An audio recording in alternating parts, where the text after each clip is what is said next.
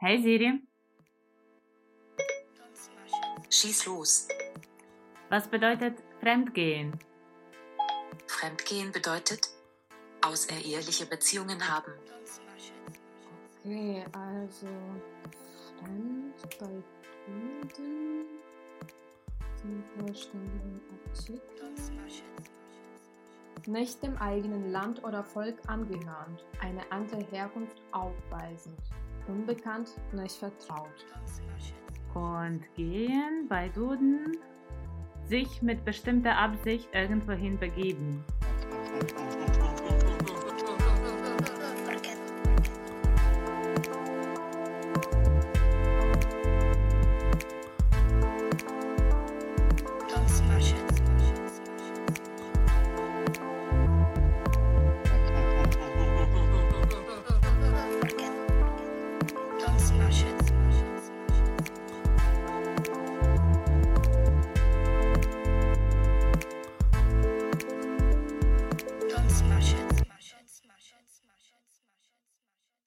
Hallo, hier ist Podcast Fremdgehen. Wir sind Maria und Maria? zwei junge Ukrainerinnen, die in Deutschland wohnen, studieren und arbeiten.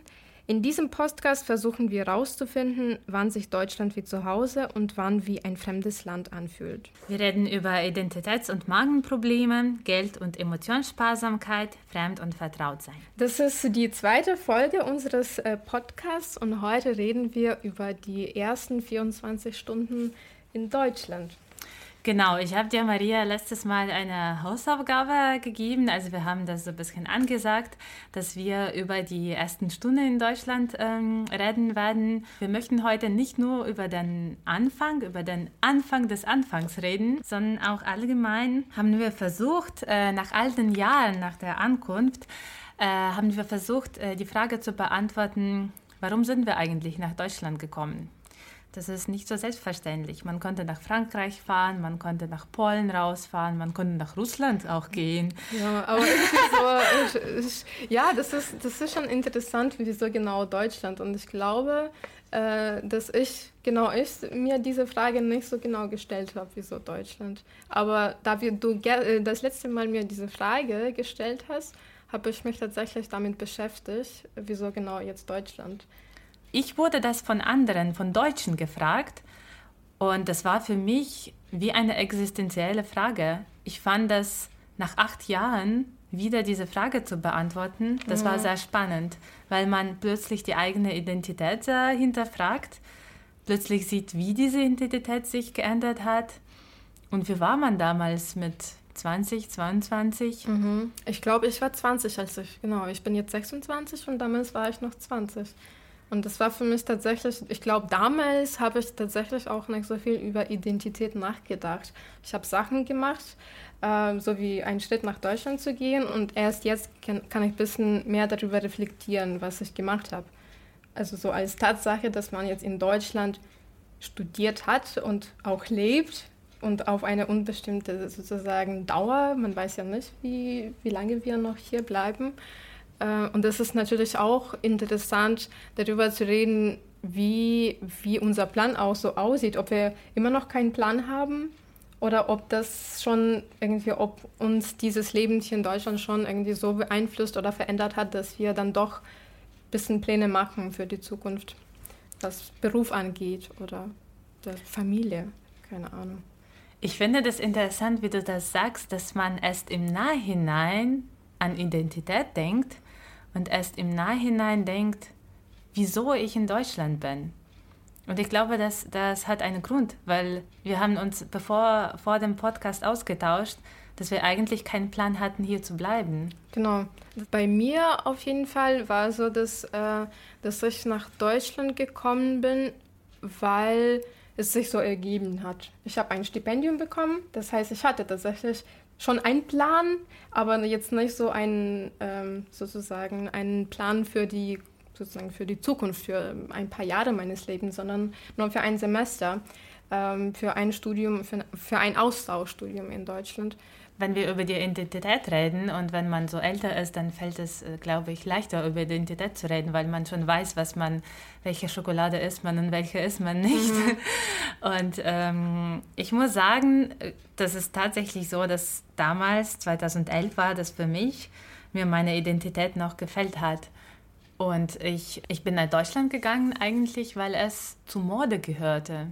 Das haben, man hat von einer Germanistikstudentin die mehr oder weniger gut war in ihrem Studium, die mhm. irgendwelche Erfolge gezeigt hat, nichts anderes erwartet, als nach Deutschland zu gehen.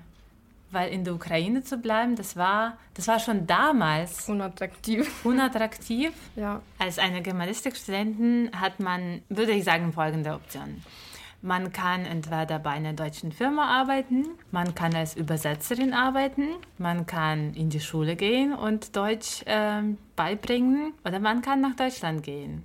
Und ich muss ehrlich sagen, ich finde jetzt alle anderen drei Optionen eigentlich würdig und ich vielleicht jetzt würde ich die machen. Aber damals war nach Deutschland zu gehen die beste, die elitärste, vielleicht mhm. ein bisschen übertrieben mit diesem Wort, aber das war das, was man eigentlich anstreben sollte. Ja, das war etwas, was man nicht so einfach kriegen konnte. Dieses Verfahren, nach Deutschland zu gehen, ist ja nicht so leicht. Das heißt nicht, dass man so wie jetzt zum Beispiel ein, irgendein deutscher Studierender sich entscheidet, nach Frankreich zu gehen. Dann bewirbt man sich an, der, an einer äh, französischen Universität, man wird angenommen oder halt nicht. Aber man muss jetzt irgendwie nicht, kein so extra Visum beantragen, weil wir können jetzt auch nicht so einfach nach Deutschland gehen, nach Bamberg oder in irgendeine andere Stadt, um sich die Uni anzugucken. Irgendwie dieser Tag der offenen Türe, das ist für Ukrainer so, so unvorstellbar, das zu machen, weil du brauchst ja ein Visum dafür. Also damals, als wir nach Deutschland gekommen sind, damals brauchten wir das noch, dass man noch ein Visum beantragen muss und ein Grund für dieses Visum musste schon richtig ernst sein, wie zum Beispiel äh, eine Aufnahme an einer deutschen Universität. Und deswegen war es natürlich schon etwas elitär, wie du das gesagt hast, weil das jetzt nicht jeder sich so leisten konnte. Ja, da, also da musste man auf jeden Fall dafür viel arbeiten. Wie war bei dir? Also wie bist du, wie war bei dir dieses Verfahren, die Möglichkeit nach Deutschland mit Visum, vielleicht mit Geld, mhm. mit einem Erlaubnis zu kommen? Ich fand es, äh, ich gehe noch äh, ein kleines Stückchen zurück äh, darauf, was du äh, jetzt gesagt hast, dass, es, äh, dass du zum Beispiel jetzt diese drei ersten Optionen machen würdest ja. und dass für dich das jetzt anders erscheint als am Anfang, dieses ja. Äh, ähm, irgendwie in der Schule arbeiten oder in einer deutschen Firma arbeiten. Ich finde es ganz interessant, weil ich das genauso gesehen habe am Anfang. Ich glaube, ein Unterschied zu dir ist so, dass ich das gerade auch nicht so unbedingt gerne machen würde. ja, also, ich glaube, ich würde das doch in Deutschland lieber machen. Aber ich habe echt viel Respekt von Menschen, die das in der Ukraine ja. machen. Beziehungsweise ich wünsche in der Ukraine und der Ukraine viel mehr äh, Fachkräfte, die in die Schulen gehen und da Deutsch oder was auch immer unterrichten. Ja. Das ja, ja, das stimmt. Das ist auf jeden Fall sehr wichtig, weil wir ähm, in, in den ukrainischen Schulen oft leider auch nicht so gute Lehrer für Deutsch haben. Ja. Das war leider auch bei mir der Fall. Mein Deutsch war richtig schlecht, als ich äh, auch an die Uni kam. Und das ist natürlich auch wichtig, dass Leute, die Germanistik studieren, nicht nach Deutschland gehen, sondern in der Ukraine bleiben. In der Ukraine bleiben. Aber darüber können wir, also ich würde mir das aufschreiben, wir können auch mal separat darüber schreiben, wie wir Deutsch gelernt haben. Mhm. Wie äh, war der Unterschied? Wie waren die Lehrer? Wie ist es ja, eigentlich? Darüber kann man drei Folgen machen. Ja, genau. Ich glaube, Sprache werden wir tatsächlich viel aufmerksam werden, äh, Aufmerksamkeit widmen. Aber zurück zu, deinem, äh, zu deiner Bewerbung. Genau, also bei mir war es so, dass, ähm, dass ich äh, ein Stipendium, so quasi ein Erasmus-Stipendium bekommen habe, aber das war ein kleines bisschen anders als äh, Erasmus, wie man das hier in, in der Europäischen Union kennt, weil in Osteuropa gibt es kein Erasmus, es gibt Erasmus Plus. Das ist ein kleines bisschen anderes Programm und das heißt, man hat auch natürlich andere Voraussetzungen, was man machen muss, äh, um an eine deutsche Schule, äh, Hochschule zu kommen. Ähm, bei mir war es auf jeden Fall so, dass ich, ähm, dass ich eine Zusage bekommen habe, dass ich ein Stipendium für ein Semester in Bamberg an der äh, Uni Bamberg kriege. Ähm, und danach musste ich einfach diesen äh, bürokratischen Weg gehen ja. äh, in die deutsche Botschaft in der Ukraine, in Kiew und dort ein Visum beantragen. Das heißt, man musste alle Unterlagen sammeln, die auf der Webseite äh, aufgelistet sind. Äh, dann bin ich nach Kiew gefahren. Ich mache hier kurze Nachfrage, weil ich glaube, das ist für mich so offensichtlich, was mhm. man ähm, einreichen soll bei der Botschaft. Vielleicht kannst du dich daran erinnern oder kannst du unseren Zuhörern darüber erzählen, mhm. was man so alles vorzeigen muss. Ähm, ich muss mir überlegen, was genau das war. Ich weiß auf jeden Fall, das Wichtigste ist natürlich ein Formular, das man auf der Webseite der deutschen Botschaft findet.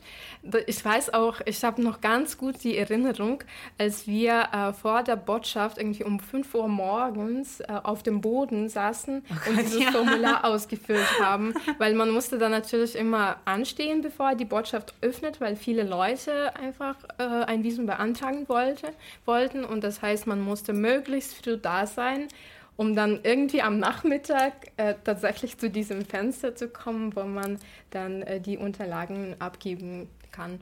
Genau, das war dieses Formular, dann die Kopie von meinem Reisepass, äh, das Einladungsschreiben von der deutschen Uni. Ähm, was Finanznachweis wahrscheinlich? Ähm, Finanznachweis, genau. Das war ein Stipendium in meinem Fall. Ähm, das heißt, ich musste jetzt nicht äh, ein Sperrkonto haben oder so, weil ich glaube, viele, die nach Deutschland kommen und kein Stipendium haben, die müssen ein Sperrkonto nachweisen und das, das sind ja auch irgendwie 12.000 Euro oder ich bin mir nicht genau, so sicher. Ja. Ich glaube, mhm, es kommt mhm. immer drauf an, wie lange man bleiben will. Äh, aber das ist auf jeden Fall, sind schon große Summen sozusagen. Die ein ähm, Ukrainer eigentlich so einfach nicht leisten kann. Ja, man kann sich auch schwer vorstellen, einfach sieben, auch sieben, ich glaube damals waren 7000 Euro. Das, das ist, ist etwas, was, was ich dachte, dass nur die Reichen können sich ja. das leisten. Ja, und ich, ich wollte dich gerade jetzt nachfragen über, die, über das Visum, weil ich weiß nicht, ob du kennst, es gibt eine Sendung Sketch History äh, auf ZDF. Mhm, nee, kenne ich leider nicht. Und da gibt es einen Sketch, äh, wie man in DDR ein Visum beantragt. Und mhm. ich habe diesen Sketch mit Deutschen angeschaut und die finden das alle sau lustig und äh, es, es ist auch gut gespielt und lustig.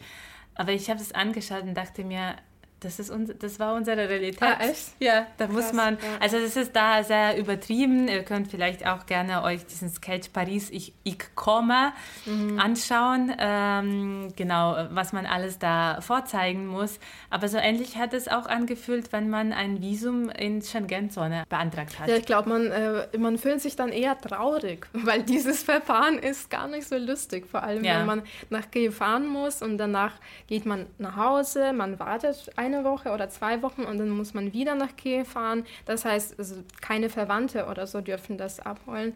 Du musst immer wieder hinreisen und dieses Visum abholen und im Endeffekt weißt du dann nicht, ob, das, äh, ob du dieses Visum kriegst. In unserem Fall war es ziemlich sicher, aber ich habe tatsächlich auch Leute vor mir in dieser Warteschlange erlebt, die zum Beispiel ihre Freunde in Deutschland besuchen wollten. Ein mhm. Mädchen mhm. ist dann zu diesem Fenster hin und äh, die Frau, diese Beamte dort, hat sie gefragt, äh, was ihr Grund ist, nach Deutschland zu gehen. Das ist etwas, was wir auch jetzt am Anfang dieser Folge ja. angesprochen haben. Ja. Wieso gehen Leute nach Deutschland? Ihr Grund war tatsächlich, ihren Freund zu besuchen. Ähm, und die Frau wurde sofort skeptisch und meinte, und was wollen sie dann dort bleiben und heiraten? Dass man quasi sofort irgendwie so diese Absichten in so eine Extreme rückt, dass diese Frau, dieses Mädchen nie mehr zurückkommt, weil sie nur dieses Ziel hat, in Deutschland zu heiraten. Und das fand ich irgendwie in dem Moment auch so ein bisschen ja, schade für, für sie, weil sie sofort so traurig wurde. Und ich dachte mir, okay, also ich bin auch privilegiert jetzt hier äh, in dieser Botschaft, weil ich dieses Einladungsschreiben habe von der Uni und sie wollte ihren Freund besuchen und war jetzt nicht auf der sicheren Seite. Und man weiß auch nicht, ob sie dieses Visum bekommen hat oder nicht. Ich finde es schön, wie du das sagst, privilegiert, weil äh, als du das gerade erzählt hast, hatte ich, ich habe mich daran erinnert, wie man sich privilegiert in der Botschaft gefühlt hat, dass man für Studium eingeladen war. Ich muss sagen, das ist auch, äh, das klingt vielleicht auch nicht schön oder so, aber das ist auch oft so, wenn man in so Institutionen dann ähm, ein Visum beantragen muss oder man muss, ähm, die Beamten, die kennen dich ja nicht und äh, die sehen nur deine Unterlagen und man sieht sofort, wie, ähm, wie sich Leute dir anders gegenüber verhalten, sobald sie deine Unterlagen sehen. Und was genau, also ich glaube, da gibt es so Kategorien, so Schubladen, in welche man sofort reingesteckt wird. Auf jeden Fall. Das, ist, das fühlt sich eigentlich wie ein Kartenspiel. Äh, die wissen noch nicht, was du in deinen vorzeigst. Und dann zeigst du alle, wie sagt man das auf Deutsch, alle Esse. Also ich habe es vergessen. Also auf jeden Fall, du zeigst dann die Karten, die dir helfen, das Spiel zu gewinnen. Ja. Weil die fragen dich, was ist ihr Ziel? Was machen Sie da? Haben Sie eine Einladung? Ja, ich habe eine Einladung. Haben Sie Finanzierung? Ich habe eine Finanzierung. Und das ist wie, und das ist für eine Ukrainerin, die diese 7000 Euro auf dem Konto nie im Leben vorzeigen könnte, das war, das fühlte sich äh, ja beglückend. Mhm. Ich finde es auch interessant, dass, du, dass ich und auch du jetzt mal dieses Thema Geld angesprochen haben. Ich glaube, für viele ist es auch vielleicht verwirrend, wenn wir so über 7000 reden und das ist für uns so eine Summe? große Summe ist. Und ich glaube, für einen Deutschen oder so generell für Leute, die in der deutschen Gesellschaft leben, ist es nicht mehr so. Ich glaube, wir haben auch diese Meinung irgendwann so ein bisschen geändert, was so 7000 angeht. Das ist wahrscheinlich, hat es sich bei dir geändert? Ja, schon. Ja. Also für mich 7000 ähm, klingt nicht mal so viel. Aber ja. Ja, also ich, ich fand es auf jeden Fall interessant darauf so einzugehen, um sich vorzustellen, mit welchen Bildern wir so leben also Gesellschaftsbilder sozusagen. Dass ja. für eine Familie in der Ukraine 7000, das ist etwas, wofür man mehr als ein Jahr arbeiten, arbeiten muss. muss ja. Genau, um das einfach auf einem Sperrkonto zu haben. Und hier in Deutschland kann man natürlich auch mit Nebenjobs das ziemlich gut hinkriegen, dass man so, so eine Summe auf dem Konto hat. Ich kann mich noch erinnern, als ich nach Deutschland ging und ich hatte noch mein Stipendium nicht, beziehungsweise ich hatte eine Zusage, aber ich hatte noch kein Konto, auf das dieses Geld überwiesen äh, werden konnte. Und meine Familie hat mir für die Anfangszeit Geld gegeben und die haben mir 600 Euro gegeben. Mhm. Und es war eine Summe, das war viel Geld mir diese 600 Euro zu geben. Ich muss auch zugeben, dass äh, für meine Eltern es immer noch eine richtig große Summe ist. Also 600 Euro jetzt einfach am Stück einem zu geben, das ist für die schon viel ja. im Vergleich. Also mhm. für mich ist es also 600 Euro, das ist nicht mal diese Minimalsumme, die reicht, um einen Aufenthaltstitel hier in Bamberg zu beantragen. Zu bekommen, ja. Also ich glaube, das sind mittlerweile auch 820 Euro im Monat, Im Monat die man ja. verdienen muss. Genau, aber jetzt ähm, Schluss mit dem Thema Geld sozusagen, ja. zurück zum Visum und so zu diesem Verfahren ähm, vor Deutschlandzeit sozusagen. Ähm, sobald man dann ein Visum beantragt hat, äh, ist es natürlich, ich muss sagen, ich konnte auch lange nicht glauben, dass es geklappt hat. Ich hatte dann irgendwann meinen Pass in meinen Händen mit diesem Visum und ich dachte, ich bin mir sicher, dass irgendwas an der Grenze passiert. Ich glaube, ich komme nicht durch, weil ich hatte, ich persönlich hatte fast keine Erfahrung mit Ausland vor Deutschland. Ich war nur einmal in Österreich auf einer Exkursion von der Uni, eine Woche lang äh, und das war's. Also bei mir hat, also bei mir war alles, was hier in der Europäischen Union war, richtig so unbekanntes Land. Wie das hier so abläuft, wusste ich tatsächlich nicht so genau. Ähm, deswegen ähm, wollte ich dich fragen, wie es für dich war. Warst du schon mal, warst du davor, in, also vor deinem Studium in Deutschland, in Deutschland oder generell in, im Ausland? Ich finde es schön, wenn du sagst, in Deutschland, in Deutschland. Ja, ich möchte klar machen, dass wir in Deutschland Es gibt deutsches Deutschland. Mm, ich Mm, ich war schon in Deutschland. Es gab ein äh, Schüleraustauschprogramm. Ich war damals 14. Ich wurde von einer alleinerziehenden Mutter aufgezogen und ich habe mit meinem Vater nicht so viel Kontakt. Und ich muss äh, gestehen, dass da wurde auch was geschmuggelt und was gemacht, damit man ein Erlaubnis von meinem Vater kriegt, dass ich nach mhm. Ausland äh, konnte. Weil als Kind muss man Erlaubnis von beiden Elternteilen ja, ja, bekommen, dass man nach Ausland fährt. Und äh, damals hat meine Lehrerin, meine Mama gesagt, wenn sie wollen, dass ihre Tochter auch nach Deutschland fährt, nach heiliges Land. Ja, so wird es bei uns genau. so fast. Ja. Dann müssen sie was tun. Und meine Mama hat echt alles dafür gegeben, dass ich nach Deutschland fahre, damals mhm. in diesem Schüleraustausch. Und dieser Schüleraustausch war damals in Freiburg. Deshalb bleibt nach wie vor Freiburg eine meiner Lieblingsstädte. Ich glaube, ich hatte auch Glück eigentlich mit Freiburg. Das ist eine schöne, warme Stadt. Auch so ein Märchen, so eine Märchenstadt. Ja, Bamberg. ja, genau, ja. Irgendwie, irgendwie ist es wahrscheinlich mein Schicksal. Aber zurück zu meiner Auslandserfahrung. Im 2011 habe ich tatsächlich nicht so viele Länder noch besucht. Ich, mhm. war, ich war in Österreich, ähm, wo ich Mozartkugeln gegessen habe. Na, tatsächlich war ich mit einer Pfadfinderaktion. Wir haben äh, Bet Licht von Bethlehem übergeben. Ah ja, äh, genau. also wir haben eigentlich viele Gemeinsamkeiten. Wir waren beide Pfadfinder. Pfadfinderinnen, genau. Auch in ja. Bamberg haben wir das gleiche studiert. Wir sind beide Ukrainerinnen, wir sind beide Marias. ja. Aber ähm. trotzdem ähm, haben wir auch sehr unterschiedliche Charaktere und Erfahrungen. Das Erfahrungen. Finde ich, find ich schön. Genau, also sorry, ich habe dich unterbrochen jetzt. Aber, naja, kein Problem. Aber ich, kein das Problem. ist etwas, woran ich mich auch sehr gut erinnere mit diesem bettlichen vorher, also dass man quasi im Ausland. Das war übrigens wollt. auch eine dieser Möglichkeiten, nach Ausland zu gehen. Mhm. Und ähm, wir hatten damals so eine Tour gemacht. Wir sind, äh, genau, wir sind nach Österreich, nach Wien gefahren. Und da waren wir zwei, zwei Tage. Und danach sind wir nach München gefahren. Da waren wir einen Tag. Ich habe allerdings von München auch nicht so viel mitbekommen, weil wir nur einen Tag da waren. Ja, und wenn man mit der Gruppe ist, ist es auch so ungünstig. Und dann sind wir zurück in die Ukraine gefahren. Und ansonsten war ich in Polen, äh, in nicht Balkan, in baltischen Ländern, in Georgien. Also so in ein paar anderen Ländern, aber so richtig in Deutschland war ich tatsächlich nur während dieses Schüleraustauschs. Mhm. Und dann einen Tag in München. Aber ich muss sagen, ich bin beeindruckt. Du hast jetzt gesagt, ja, ich habe nicht so viel Ausländererfahrung gehabt und du hast jetzt so viele Länder aufgelistet und ich hatte nur Österreich auf meiner Liste und ich dachte mir, ja, gar nicht so viel Erfahrung im Ausland.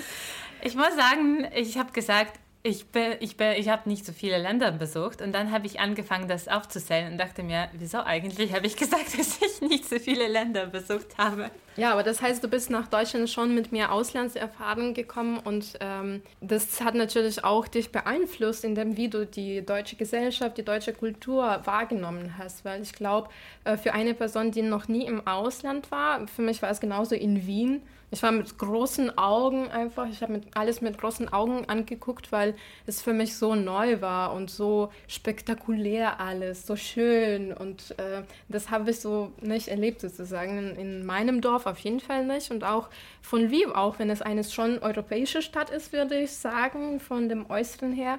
Aber das war für mich schon richtig schockierend, das alles zu sehen. Und auch dann diese Ankunft in Deutschland war für mich schon ziemlich schockierend.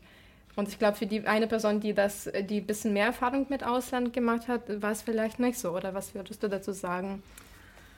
Ich muss ehrlich sagen, ich kann mich nicht mal daran erinnern, wie, meine, mhm. wie mein Eindruck war. Ich kann nur sagen, dass ich am Anfang schon die Idee hatte, ich muss unbedingt zum Oktoberfest. Bist, hast du das dann auch gemacht? Ich habe das dann auch gemacht. Meine beste Erinnerung von diesem Besuch ist nur, wie die betrunkenen Amerikaner von einem Gitarren-Straßenmusikant äh, hinknien, ihm Geld werfen und schreien einfach, spiel bitte Wonderwall, spiel bitte Wonderwall.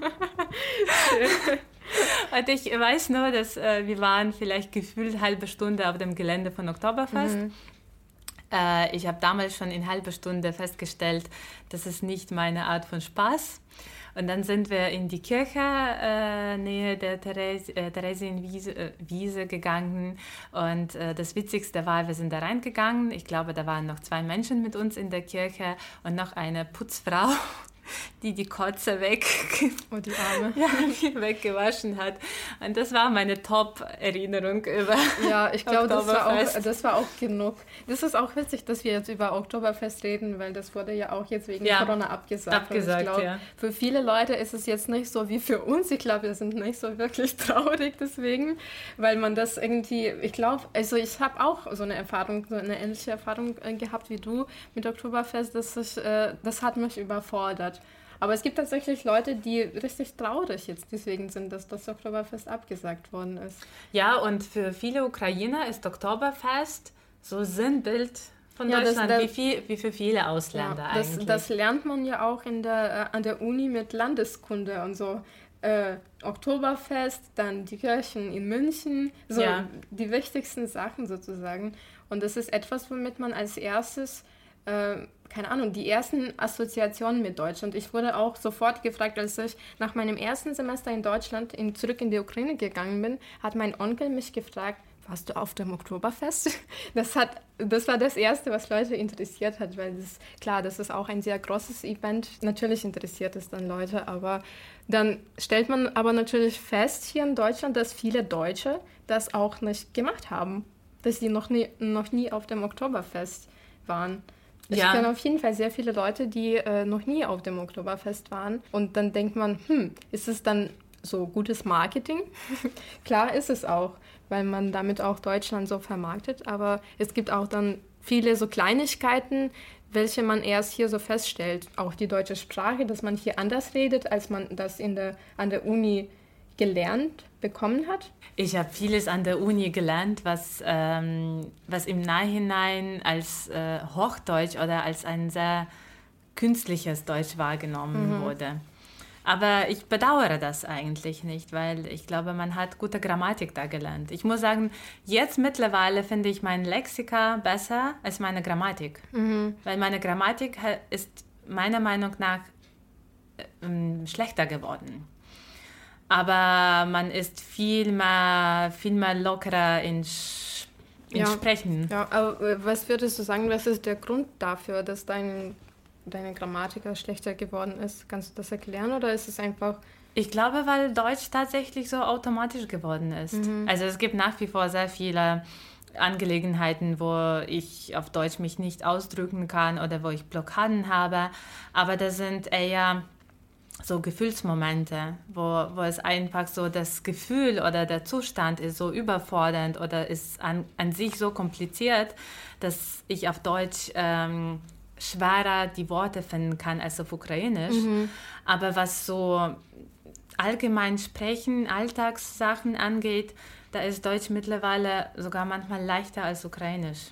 Ja, ich finde das. Und man, man ja. kontrolliert das nicht, weißt du? Ja. Man spricht einfach. Ja, das, ich glaube, das ist etwas, was man sich so wünscht am Anfang auch äh, weil wir uns wurde beigebracht, dass wir alles so richtig grammatikalisch irgendwie die Sätze richtig bilden sollen. Und ich hatte tatsächlich Schwierigkeiten damit, dass ich die ganze Zeit einfach über die Grammatik nachgedacht habe. Wie bilde ich diesen Satz? Und manchmal, wenn ich das nicht so richtig in meinem Kopf bilden konnte, habe ich einfach nichts gesagt, weil ich Angst hatte, dass ich einen Fehler mache und dann, ja. also ich hatte Angst vor diesen grammatikalischen äh, Strukturen und dann, das hat mich dann blockiert, um weiterzureden und ich glaube, einige Leute dachten, dass ich dumm bin oder so. Aber das ist tatsächlich etwas, was einen blockiert. Und das, ich finde es schön, dass du sagst, dass, dass, du das, dass es bei dir so in den Hintergrund getreten ist, weil ich glaube, das ist etwas, weil, was viele Ausländer, Ausländer und Ausländerinnen sich wünschen, einfach äh, zu reden, ohne daran jetzt äh, lange nachzudenken, wie bilde ich jetzt diesen Nebensatz oder was für einen Artikel muss ich jetzt nutzen? Ist es jetzt Akkusativ oder Dativ? Ich sage, ich liste das alles auf, weil man tatsächlich mit diesen Strukturen denkt. Als Gesprächspartner, der wird es nie wissen, was gerade in deinem Kopf passiert. Und ich finde es schön, wenn man dann tatsächlich dann irgendwann einfach redet und dass man einfach versucht, mit allen möglichen Wörtern ähm, irgendwas auszudrücken, was man jetzt im Kopf hat, auch wenn es manchmal schon schwer fällt, weil Ukrainisch und Deutsch schon sehr unterschiedliche Sprachen sind. Wenn wir über die Sprache reden und zurück zu dem Thema Anfang äh, gehen, kannst du dich daran erinnern, was war dein erster Satz, als du hier warst? Mit wem hast oh. du als erster auf Deutsch gesprochen? Mein erster Satz. Oder was war? Ähm, ja, ich weiß, ich weiß es schon. Ähm, in meiner äh, WG, ich habe in einer WG gewohnt, äh, als ich noch. Du hast in einer WG gewohnt? Ja, also ich habe das okay. erste Semester in einer WG mit zwei deutschen äh, Frauen gewohnt. Äh, und ähm, ich habe mich dann vorgestellt, den Ich glaube, eine war noch gar nicht da. Die ist dann später irgendwann angekommen. Und äh, eine hat mich dann begrüßt in der Wohnung. Äh, und ich weiß noch, das war für mich, äh, ich hatte richtig Angst. Ich war sehr aufgeregt, weil ich dachte, oh Gott, wenn ich das jetzt irgendwas. Also ich habe nur darüber nachgedacht, ob ich jetzt die Sätze richtig bilde. Das ist so blöd und bescheuert, denke ich mir jetzt. Weil das ist ja gar nicht das Wichtigste, aber ich hatte tatsächlich viel Angst vor ihr. Und äh, ich weiß noch, an dem Tag habe ich auch in diesem ersten Gespräch ein neues Wort gelernt. Und das war das Wort hellhörig. Oh, okay, das ist ein schönes Wort. Ja, und das war. Aber das ist auch sehr deutsch, dass ja, du in eine ja, ja. Wohnung siehst. Wenn dir sofort gesagt wird, hier ist sehr hell. Aber ich fand es schön, dass man genau jetzt so ein richtig deutsches, ich musste das sofort googeln, was es ist, weil mir wurde dann die Wohnung gezeigt, äh, wie, also wie das aussieht mit der Dusche, mit der Küche, was es da alles so gibt, mit der Mülltrennung. Da gab es auch äh, an der Tür so eine Liste, wie man den Müll richtig trennt, trennt, weil wir haben das in der Ukraine nicht. Das musste ich auch lernen. Äh, und dann hat sie natürlich als nächstes gesagt, dieses Haus ist sehr hellhörig. Das heißt, äh, wenn du Hausschuhe hast oder so, dann musst du ähm, also schon aufpassen, dass du nicht zu laut äh, in der Wohnung so rumläufst. Und tatsächlich, das Haus war richtig hellhörig. Ich habe immer gehört, wie meine Nachbarn von unten auf die Arbeit um 7 Uhr morgens gegangen sind. Aber ich fand es auch schön. Also ich glaube, deswegen kann ich mich immer noch daran erinnern, wie es war. Aber tatsächlich, also diese erste Erfahrung und diese, den ersten Satz weiß ich nicht. Ich glaube, das war Hallo, ich bin Maria oder so. Ja, wahrscheinlich so irgendwie ja. so eine ja. ähm, Oberflächlichkeit oder so. Ja, aber ich finde es interessant, dass man das, diese ersten Stunden in Deutschland, die bleiben für immer in deinem Kopf. Und das ist immer einerseits witzig, ein, einige Sachen erscheinen dich witzig und irgendwie so unnatürlich und das würdest du nie wieder sowas machen. Aber einige Sachen erscheinen wie symptomatisch für den ganzen anderen Aufenthalt mhm. für diese Jahre. Ist, ist dir in den ersten 24 Stunden etwas passiert, was wie ein Vorzeichen war, was dir dann in den nächsten Jahren hier passiert in Deutschland? Das ist jetzt schwer sofort zu sagen. Ich weiß auf jeden Fall, dass, dass das, was mich beeindruckt hat, war natürlich ähm, die Tatsache, dass ich schockiert war von dem Ganzen. Dass es also einfach viel zu viele so Inputs waren auf einmal. Ich glaube, das ist, also ich habe dann tatsächlich verstanden, dass es eine andere Kultur ist, vor allem nach einem äh, Vorfall mit unserer Schließanlage im Haus und mit der Tür, weil ich glaube tatsächlich etwas, was ich nicht verstehen konnte, dass man die Tür nicht zusperrt mit dem Schlüssel. Und ich weiß noch, ich bin aus der Wohnung raus, ich habe den Schlüssel genommen und die Tür quasi zugeschlossen mit dem, äh, mit, mit, dem, Schlüssel, Schlüssel. Äh, weil das für mich so selbstverständlich war. Und genauso habe ich unten äh, bei diesem Eingang, so, das war so ein Tor gemacht. Und dann konnten die Nachbarn nicht in die Wo also in, in, also quasi in das Haus rein, weil ich das zugesperrt habe. Und dann sagt mir meine Mitbewohnerin, hey Maria, pass mal auf, äh, du musst nicht die Tür abschließen. Also weil diese Türklinke draußen, die kann man nicht bewegen. Das heißt also, die Tür ist automatisch zu. Und das war etwas, was für mich so, so unklar war. Ich war echt so, geflasht von dem Ganzen. Und ich glaube, ich habe dann noch viele Monate damit verbracht äh, und äh, habe mich sehr viel mit diesem Kulturschock auseinandergesetzt. Und das war immer mehr, immer mehr. Mittlerweile irgendwie ging es jetzt so bergab und ich kann viele Sachen verstehen, aber ich glaube, das war etwas, was mir schon gezeigt hat, dass es nicht leicht wird, dieser Weg. Ja, das ist interessant, dass du jetzt über die Tür sprichst, weil vor kurzem hatte ich einen Fall, wir haben in meiner WG, wir haben Sperrmüll rausgebracht und wir sind aus dem, aus dem Keller rausgegangen und da war die Tür auf. Und dann haben wir das rausgebracht und sind wir wieder in die Wohnung gegangen und dann habe ich diese Tür im Keller zugemacht. Und dann gehen wir wieder raus, weil wir wieder was raustragen sollten. Und mein Mitbewohner sagt mir, Maria, wieso hast du diese Tür zugemacht? Und in diesem Moment habe ich in mich eine osteuropäische Frau erkannt, weil meine Mama hat bis jetzt ähm, Träume, ähm, Albträume darüber, dass jemand äh, in die Wohnung einbricht. Mhm. Das wird einem Osteuropäer, einem Ukrainer beigebracht, die Tür immer zuzumachen. Ja. Weil ich, wenn, ja. wenn man in 90er Jahren aufwächst, wo die Kriminalität herrschte, wo man äh, spät in der Nacht, also was heißt spät in der Nacht, abends am besten nicht aus dem Hause rausgehen sollte, äh, sollte man immer die Tür zumachen. Ja, das, das ist interessant. Das bezieht sich ja generell auf so Angst, angegriffen zu werden. Ich habe mit einer Freundin von mir geredet, die Psychologin ist, und die hat mir äh, erzählt, dass es eigentlich sehr klar ist, auch im Ausland, wenn man sich Leute im Bus anguckt oder egal in Großstadt, in der U-Bahn, in irgendeinem Verkehrsmittel, äh, wie Leute so sitzen. Und man sieht, dass die osteuropäischen Leute ihre Sachen immer sehr so sich an sich, oh, an sich halten, ja, oder man, vor sich. Ja, äh, ja, und das mhm. hat mich immer und das hat mich tatsächlich dann auf diesen Gedanken gebracht, dass es auch so ist, dass man zum Beispiel in den Bussen oder in, in der Straßenbahn in Lviv, da wo wir studiert haben, äh, da musste man schon immer auf die Sachen aufpassen, weil die Handys geklaut wurden und das ist etwas irgendwie, das ist so ein Reflex, dass man nicht so einfach so loswerden kann. Ja. Irgendwie dieses äh, Eigentum, das Eigentum schützen, das Haus, die Sachen um dich herum, die Sachen, die für dich wichtig sind. Und das ist etwas, was, ähm, ja, ich glaube, das ist etwas, was uns ausmacht und was vielleicht für deutsche Leute ein bisschen merkwürdig ist, weil man denkt, die sind so vorsichtig oder haben Angst, dass wir denen irgendwas wegnehmen.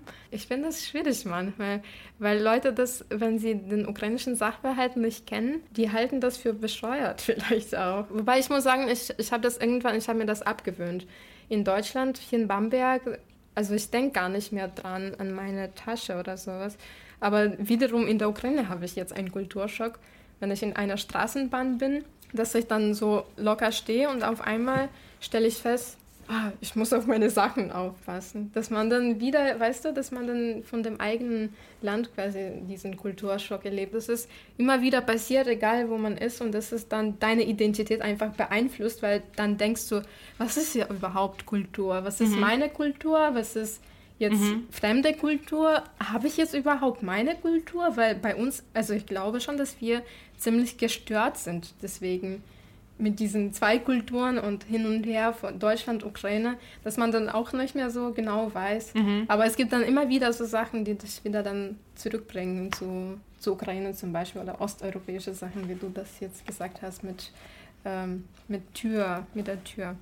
Das ist interessant, wenn man so zurückdenkt an diese äh, Anfangsstunden in Deutschland, was für einen so ungewöhnlich erschien. Das, bei dir war das mit diesem mit Tür abschließen und ich als äh, ich für diese Podcast für diesen für diese Folge über meine äh, erste Stunde in Deutschland nachgedacht habe. Ich habe mich daran erinnert, ähm, ich hatte leider keine Wohnung in Deutschland, als ich hierher gekommen bin, weil 2011 war der doppelte Abi-Abschluss mhm. und es war es war unmöglich, ein Baguette-Zimmer zu finden oder sowas. Ich hatte leider auch keinen Platz in Bornheim und deshalb habe ich bei einem Couchsurfer gewohnt die ersten zwei Wochen. Und dieser Couchsurfer, der war 32 damals und der war unverheiratet, also nicht äh, unverheiratet. Und ich muss ehrlich sagen, ich dachte damals, krass, 32, so gut aussehend, so jung aussehend und nicht verheiratet. Sofort so Vorurteile. Ja, ich muss sagen, das war, äh, das war, äh, meinen, das war meine Gedanken über diesen Mann. Und äh, mittlerweile ist es, habe ich diese Vorurteile nicht und äh, schreibe niemandem zu, wenn und, wenn und wann er, er oder sie heiraten sollte.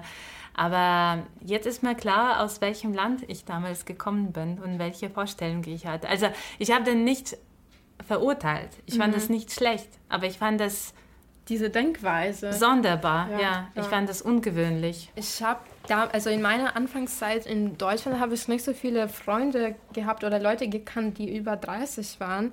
Äh, aber tatsächlich, wenn ich ähm, meine Verwandte oder meine Eltern ähm, hören habe, die haben dann tatsächlich auch so gesagt, ja, und die Deutschen, die sind unverheiratet, über 30. Und das war etwas, was wir die ganze Zeit gehört haben in unserer Kultur.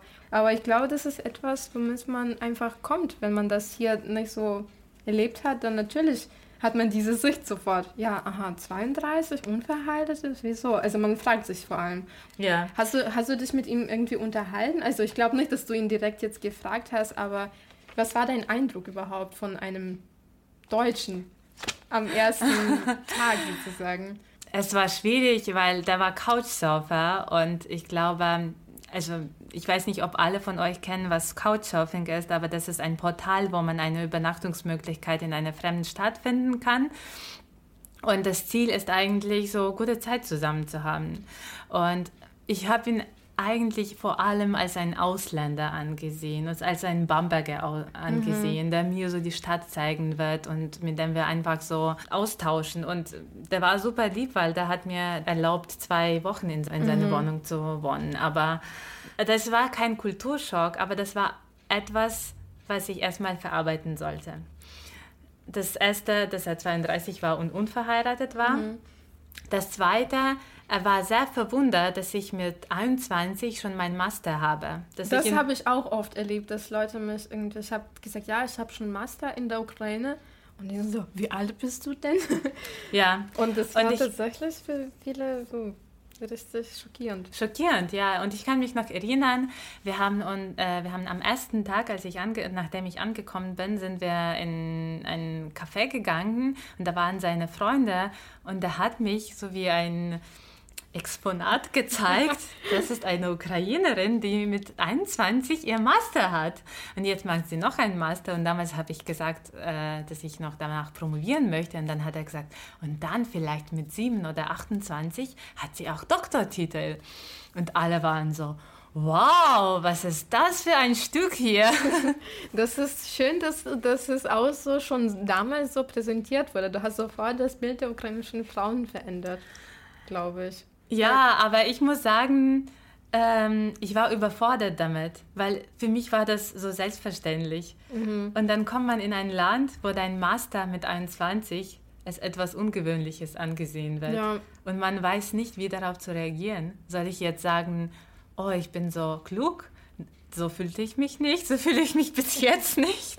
Das ist tatsächlich auch ein Problem, oder? Der Ukrainer, dass man ja. dieses Gefühl hat, ich darf, nicht, ich darf mich nicht angeben oder ich darf nicht zeigen, dass ich intelligent bin oder sowas. Und das ist etwas, woran, womit wir die ganze Zeit auch arbeiten und womit wir uns beschäftigen. Wir haben ja auch darüber schon mal geredet. Ja, und äh, zum Thema, ich darf nicht angeben und äh, ich darf nicht was fordern. Äh, also wenn wir über diesen Couchsurfer reden, wie er mich eigentlich abgeholt hat. Das war äh, so, dass ich aus der Ukraine mit dem Bus gefahren bin nach Deutschland und mein Bus kam am Bahnhof um 4 Uhr morgens.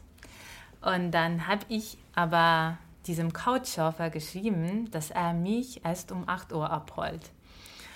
Und ich habe dann vier Stunden am Bahnhof gewartet, weil ich tatsächlich so schüchtern war, mhm.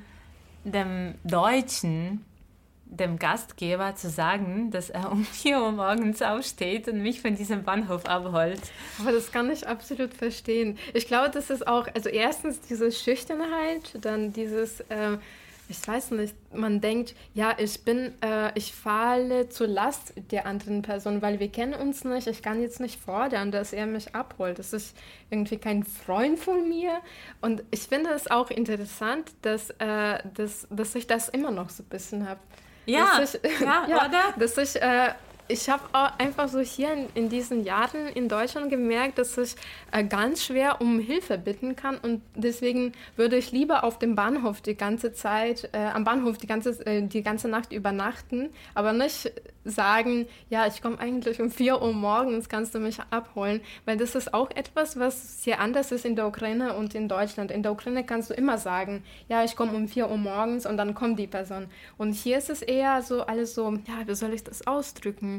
So nicht ungezwungen, das ist kein richtiges Wort dafür, aber dass man ähm, nicht so wirklich voneinander abhängig ist und dass man viel mehr ähm, individuell ist, mhm. ähm, mehr alleine, selbstständig die Sachen erledigt und deswegen würde man jetzt nicht so wirklich, also ich habe das in meinem Kopf nicht so, dass ich einen Deutschen um Hilfe bitten kann oder dass ich fragen äh, werde, ja, kannst du mich früher abholen? Das ist Unglaublich Aber denkst du, das kommt auch von diesem Gefühl, ich bin Ausländerin und ich will nicht zeigen, dass ich Hilfe brauche?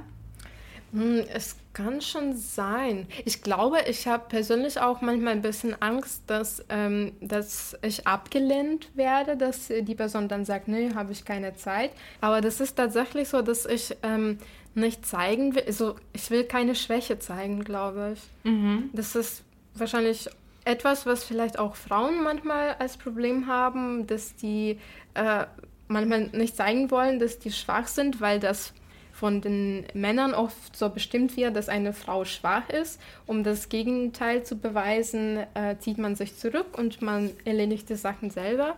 Und die zweite, äh, sozusagen der zweite Punkt davon ist natürlich dann dieses, äh, dieser Status, das eine, eine Ausländerin in Deutschland, dass ich dann nicht zeigen will, äh, dass ich Hilfe brauche, sonst dann alles so im Griff habe.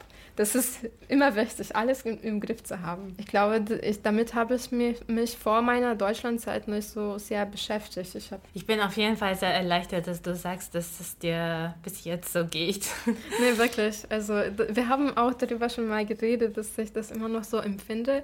Und manchmal denke ich mir, komm schon, also das soll nicht so sein. Ja, das wird ich, auch nicht so auffallen eigentlich. Ja, und vor allem, wenn man jetzt, äh, wir sind schon ziemlich lange hier in Deutschland und wir haben so einen festen Freundeskreis und wenn ich das erzähle oder ich sage, oh, eigentlich möchte ich jetzt ähm, einen Schrank bauen oder einen Tisch bauen, aber ich brauche jetzt äh, die Materialien dafür. Aber ich habe leider kein Auto. Und dann sagen mir meine Freunde, naja, du kannst ja mich fragen. Und ich bin so, ah ja, mhm. aber ich weiß, dass ich das nie machen werde. Das ist so komisch. Und ich denke mir, ja, die sagen selber schon, wir helfen dir. Aber dieses, ich mache alles allein, ich bin so eine taffe Frau, das ist etwas, ich glaube, das hat auch viel damit zu tun, dass man auch als osteuropäische Frau, so wie du das am Anfang sagtest, du bist als eine ukrainische Frau gekommen mit Masterstudium, dass man sich auch gewundert hat, ja, mit 21, mit Master schon eine ukrainische Frau. Das ist leider so, dass man immer noch mit diesen Stereotypen auch lebt. Und dass wenn eine osteuropäische Frau nach Deutschland kommt, dass man sofort erwartet, dass sie nach Hilfe so fragt oder dass sie nach irgendwas sucht. Und ich sagte, ich will auf jeden Fall, also auf keinen Fall so ein Bild machen von ja. mir. Ich mache alles alleine. Ich verdiene mein Geld hier. Ich baue mir selber einen Tisch und ich finde selber irgendeinen Weg, diese Materialien vom Baumarkt zu holen. Aber ich frage nicht nach Hilfe. Aber das ist auch ein bescheuerter Gedanke, weil das ist ja überhaupt kein Problem, glaube ich. Also das ist so ein abschließender Gedanke, glaube ich, von diesem Kulturthema, Kulturschock. Wir haben jetzt natürlich auch wieder viel darüber geredet, wie die ersten 24 Stunden bei uns waren. Ähm, und natürlich kann man viel mehr zu den einzelnen Themen auch erzählen, ähm, aber dafür reicht uns das ganze Leben wahrscheinlich nicht. Äh, vor allem, wenn man sich wieder immer wieder an neue Sachen erinnert. Deswegen würden wir hier schon mal einfach ein bisschen erzählen, worüber wir ähm, uns mit den, in, den, in der nächsten Folge beschäftigen. Und zwar, es geht ähm, jetzt nicht um die ersten 24 Stunden in Deutschland, sondern um die ersten Jahre in Deutschland und vor allem äh, auf äh, Studien bezogen. Wie war unser Studium in Deutschland? Ähm, das, wir hatten mit Maria auch ein bisschen unterschiedliche Erfahrungen, weil ich ja Erasmus war und bei mir war natürlich auch dieser Lernprozess ein kleines bisschen anders als bei Maria, die so richtiges Studium angefangen hat sofort. Und darauf werden wir uns ähm, gerne eingehen. Und ich würde gerne äh, dich, Maria, in der nächsten Folge fragen, beziehungsweise jetzt schon fragen, was für dich ähm, am meisten ungewöhnlich war in dem deutschen Studiensystem. Gut, gerne. Ich nehme die Aufgabe auf. Ja, also wir wechseln jetzt die Aufgaben. Vielleicht, ähm, also in erster Folge habe ich Maria eine Aufgabe gegeben und jetzt gibt sie mir eine Hausaufgabe. Und darauf freue ich mich dann in, in, der, nächsten, also in der nächsten Folge darüber zu erzählen. Okay, dann sagen Gut. wir mal Tschüss zu unseren Zuhörern. Folgt uns auf Instagram. Da updaten wir immer ähm, Infos zu unserem Podcast, was bei uns so passiert und wann die nächste Folge kommt, äh, mit ein paar visuellen Infos sozusagen auch das noch dazu. Und äh, wir freuen uns dann auf die nächste Folge wieder. Genau. Bis die nächste Folge. Bis dann.